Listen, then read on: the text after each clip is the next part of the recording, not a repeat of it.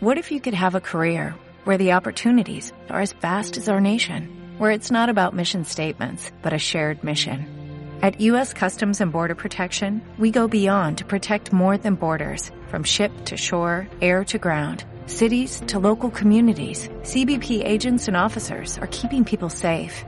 Join U.S. Customs and Border Protection and go beyond for something far greater than yourself.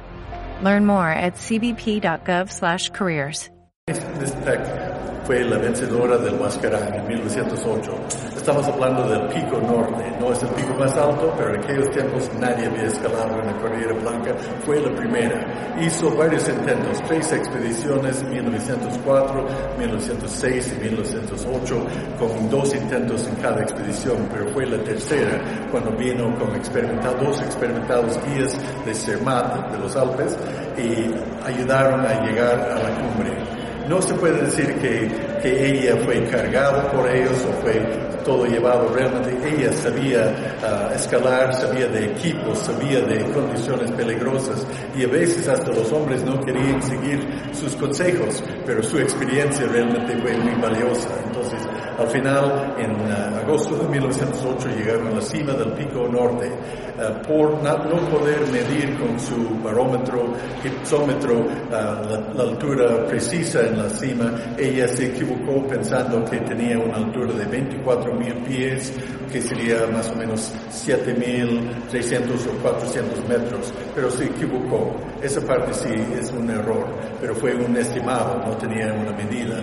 Tomó fotos, no son muy buenas en la cima porque en aquellos tiempos con cámaras con placas de vidrio y condiciones de viento y nieve son algo borrosos y oscuros, pero no conozco una persona que ha hecho una comparación precisa desde el punto de vista del pico norte hacia el pico sur para constatar si eso es evidencia adicional que llegó a la cima.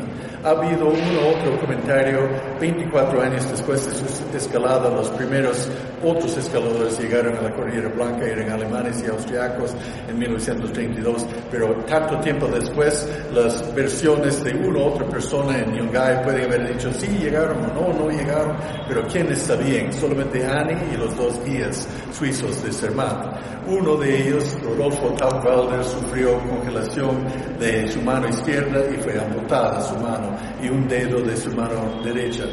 Y también medio pie, pero Gabriel Zumtauwald uh, sobrevivió sano y él acompañó a Rodolfo otra vez a Zermatt.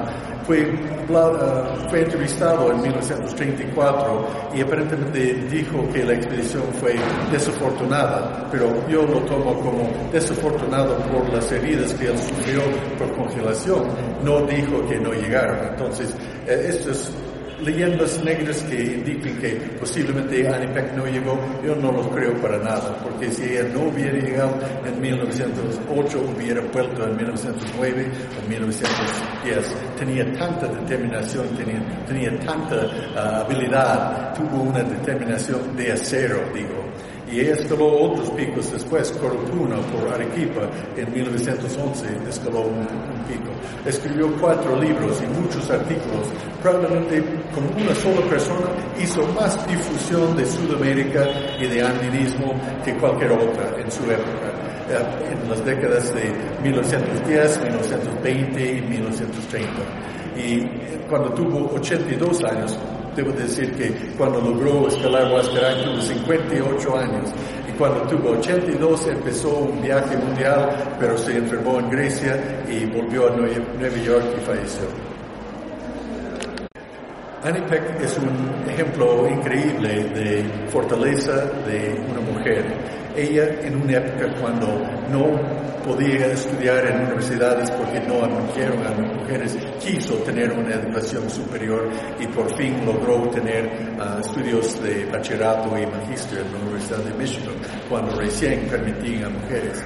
También ella quiso tener una carrera propia y después de enseñar lenguas clásicas, logró mantenerse dando charlas y escribiendo artículos. Ella al final escribió cuatro libros grandes uh, de probablemente más de 200 páginas cada uno sobre andinismo, sobre Sudamérica, sobre viajes y turismo en Sudamérica.